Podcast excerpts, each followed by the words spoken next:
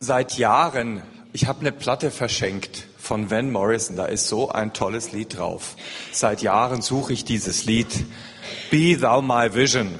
Das erste Lied des Gottesdienstes. Halleluja, ich bin angekommen. Ähm, das andere ist, der Peter hat es schon gesagt, äh, wir haben, äh, also ich als Pfarrer der Neustadt, habe ja viel mit diesem Haus zu tun und mit Elia. Und äh, das ist gut mit dem Peter, weil es gibt in allen Mietverhältnissen gibt's immer Punkte, wo es kracht und raucht. Und das ist mit Peter immer ganz gut. Man kann sich so kleine Hate-Mails schicken. Und das ist überhaupt nicht schlimm, weil äh, wir wissen, dass es eigentlich um was anderes geht. Und dass wir eigentlich in einem größeren Rahmen unterwegs sind.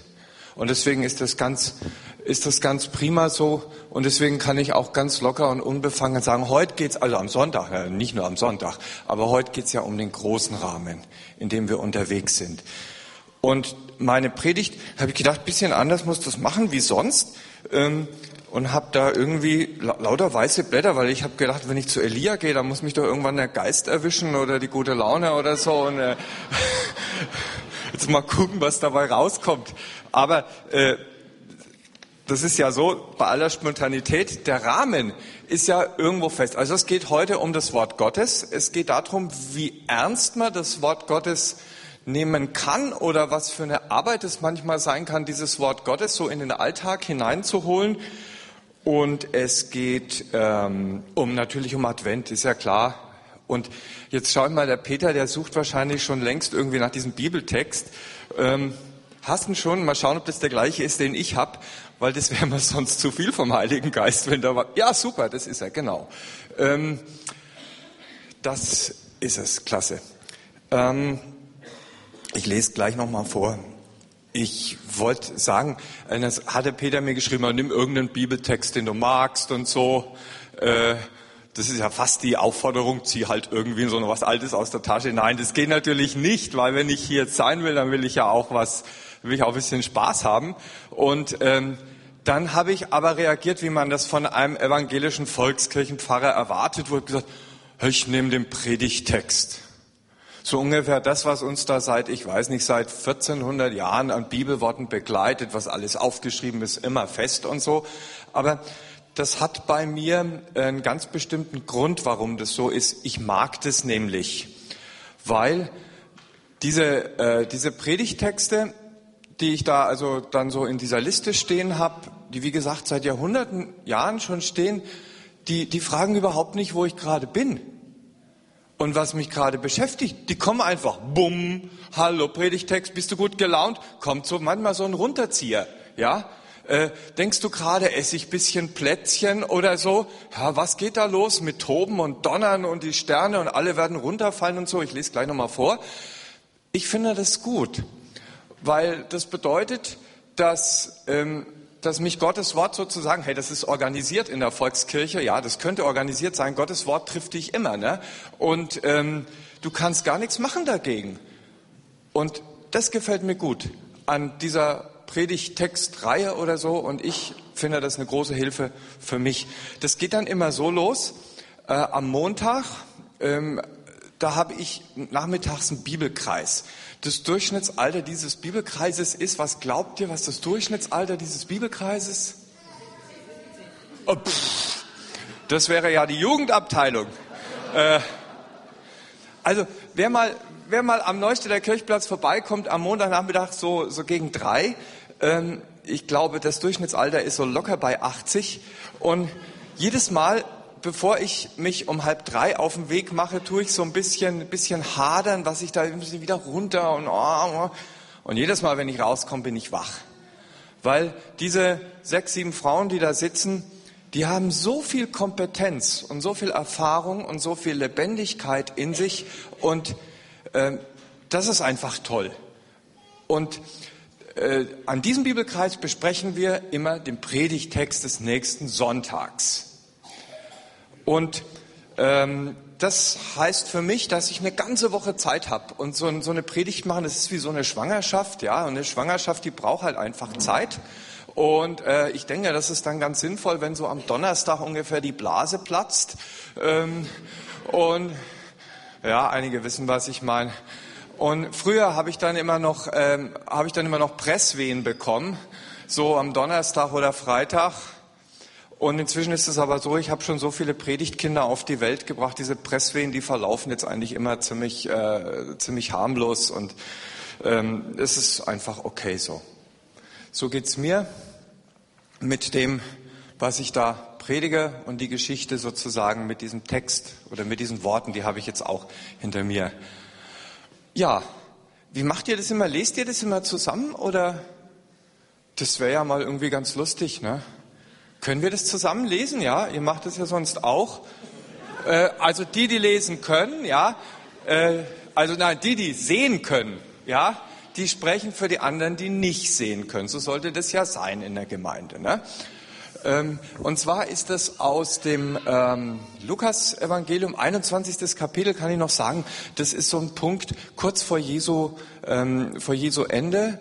Und da wird ihm das alles sehr, sehr schwer, äh, was da so passiert äh, um ihn herum. Und er merkt, es geht um eine Entscheidung.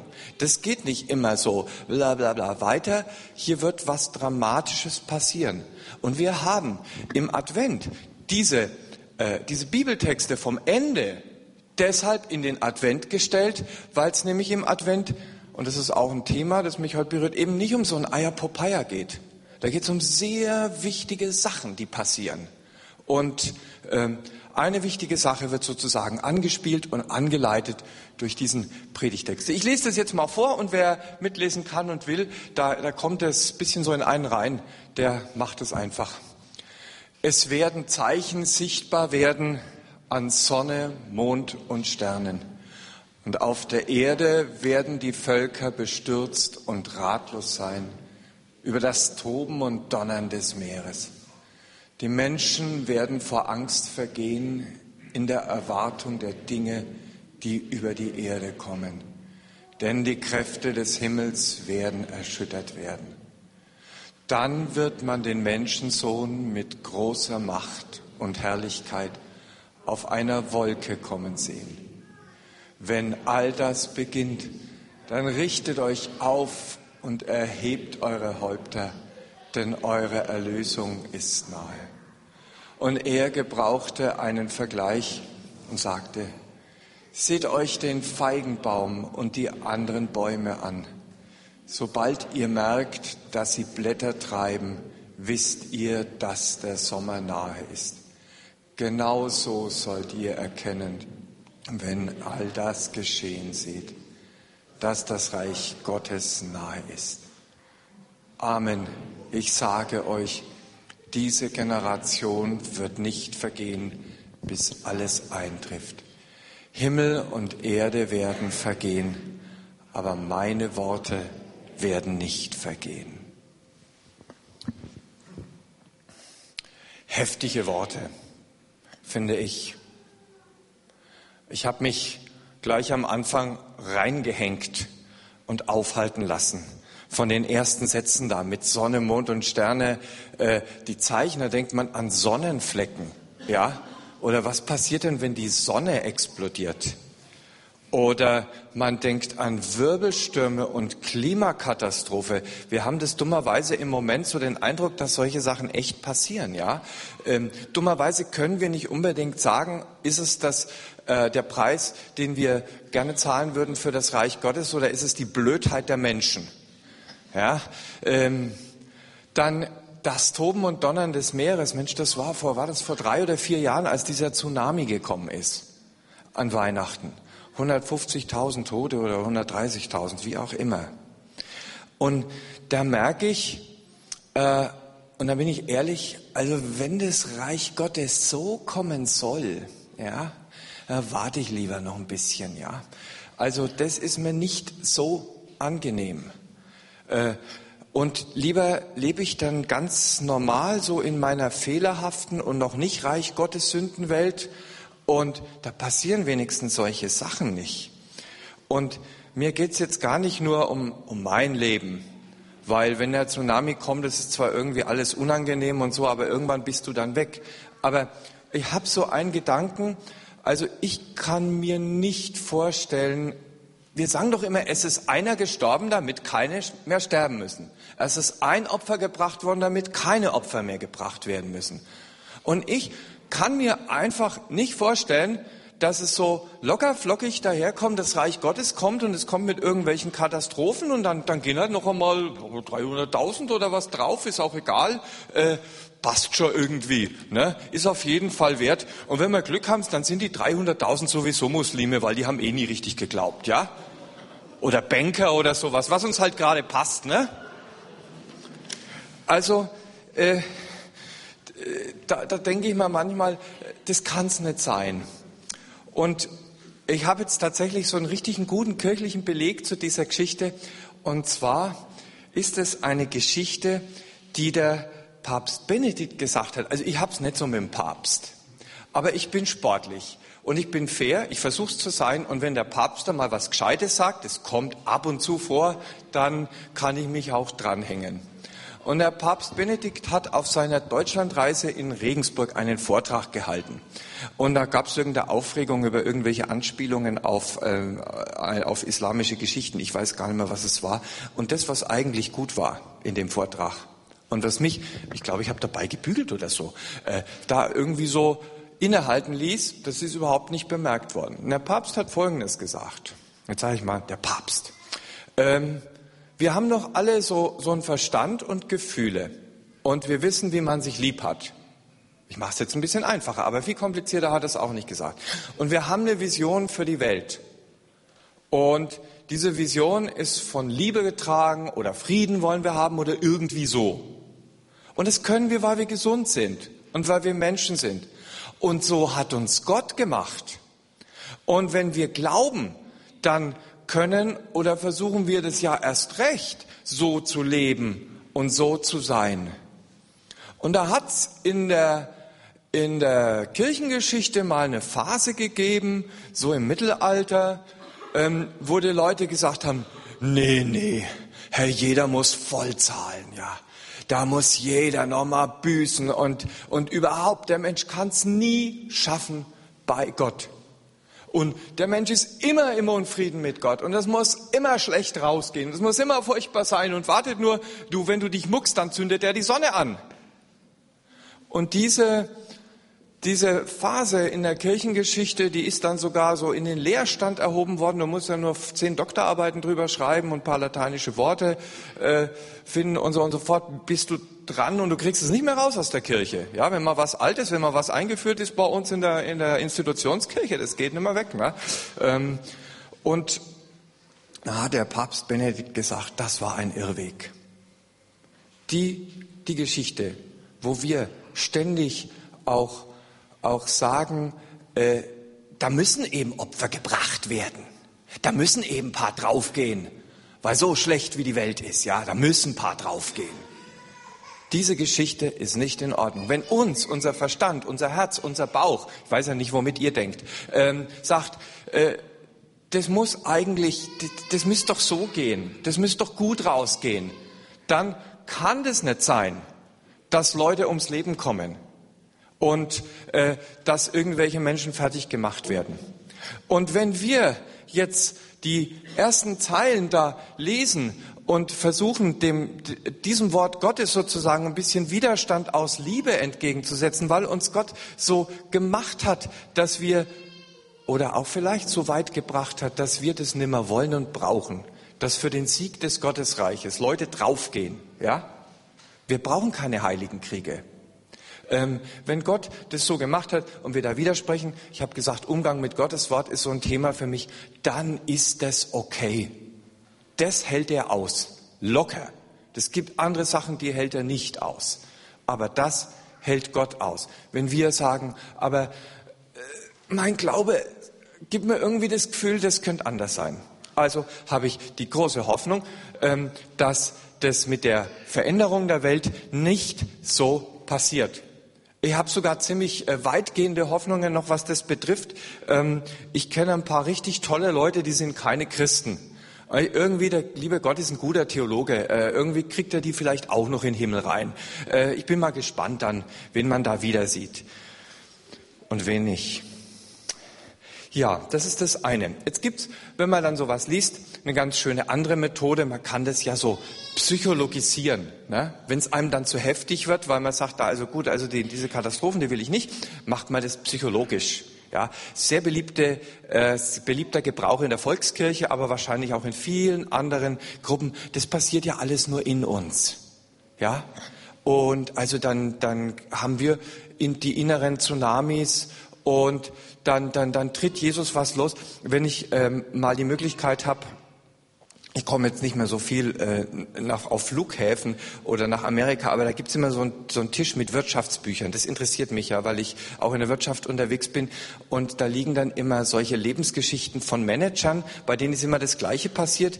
Die waren über, überhastet und waren auf dem Weg von nach Hause, zu, nein, von der Firma, denn die hatten eh nur Firma, und dann haben sie einen Unfall gebaut. Und dann lagen sie fünf Monate im Krankenhaus. Und das wäre sozusagen so eine, so eine psychologische Variante. Das passiert ja immer wieder. Und solche Erlebnisse haben wir. Aber wir reden ja hier von einer Sache auch, wo, wo Gott sagt, es passiert für alle Menschen. Und was sich da innerlich tut und wie sich das tut, das wird für jeden Menschen irgendwie anders ausschauen. Und anknüpfend ans Erste, ich hoffe, dass nicht alle erst einen Unfall bauen müssen, bis, sie, bis sich bei ihnen das tut, was da angekündigt ist. Hoffe ich sehr, weil ich denke, es geht manchmal auch in Liebe und in Sanftmut auch die wichtigen Sachen.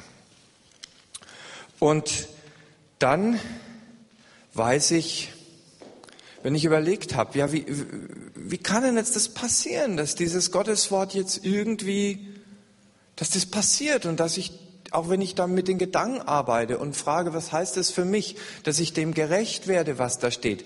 Es ist nämlich nicht so, dass Jesus das gesagt hat, damit irgendwelche Theologen hunderte von Jahren lang beweisen, warum es so nicht gemeint ist. Das ist eine der Hauptaufgaben der Theologie, ist ja, und, aber auch der Kirche. Äh, das passiert uns allen. Das passiert euch vielleicht auch mal irgendwo dass wir klar machen, warum das eigentlich so nicht geht, wie das Gott gesagt hat, weil das ist ja viel zu heftig und so weiter und so fort. Müssen wir nur an die zehn Gebote ran. Ich habe so viele fromme Christen äh, gehört, die mir begründet haben mit dem fünften Gebot, äh, warum der finale äh, Todesschuss bei der Polizei eigentlich gut ist.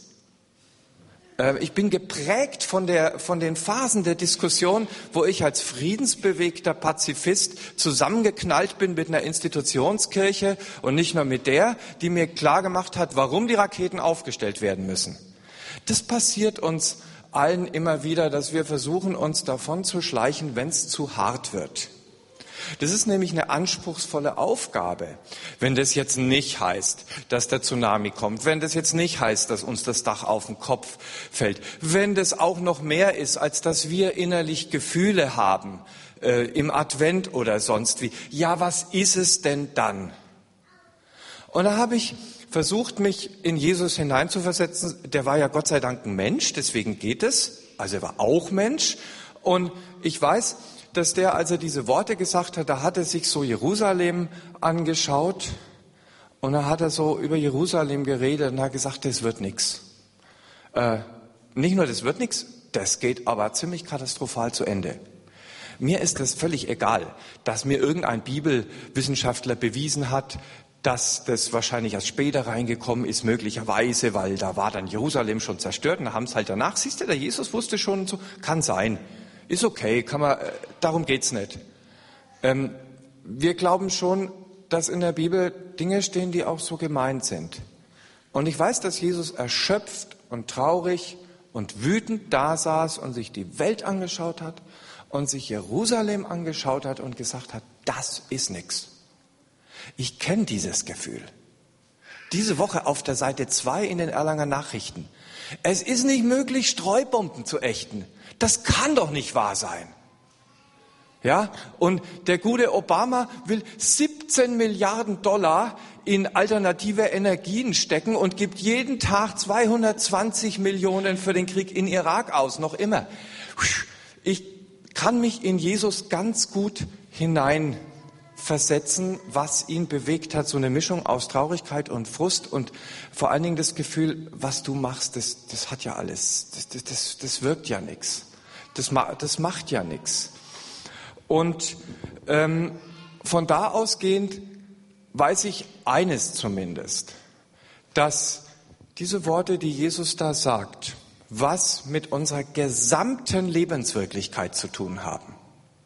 Mit der gesamten, mit unserem Leben, das wir mit uns selber führen, also privat, wenn wir über uns selber nachdenken oder über Gott und die Welt, wir privat, ich, mit meiner Familie, mit den Menschen, die um mich herum leben, Nachbarn, Arbeitskollegen, Gemeinde, Gesellschaft, Politik, globales Dorf, Wirtschaft. Und jetzt finde ich in dem Moment, das klingt zwar heftig, das finde ich jetzt nicht überfordernd. Und ich will noch sagen, warum ich es nicht überfordernd finde. Und das ist wahrscheinlich auch so der, ähm, der, der, wie soll ich sagen, der Hauptgedanke von meiner Predigt. Ich glaube, dass jeder von uns die Möglichkeit hat, in einem der angesprochenen Bereiche etwas zu tun. Und ganz ehrlich zu sagen, wo müssen bei mir die Blätter, die Blätter angelegt werden und auf, aufgehen?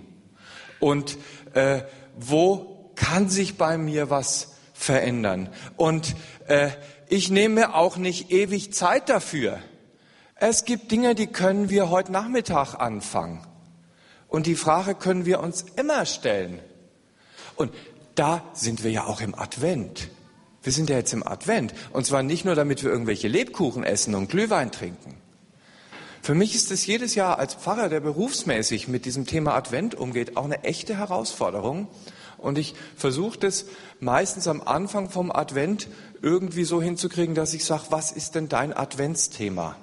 Was möchtest du bis Weihnachten irgendwie Besonderes haben an dem Advent? Irgendwas willst du da irgendwie anders machen? Das heißt noch lange nicht, dass ich es durchhalte, aber ich halte das, also für mich hat sich diese Vorgehensweise bewährt. Oft sind es dann auch die Bibeltexte, wo dann was Besonderes rauskommt, wie auch immer. Es ist Advent.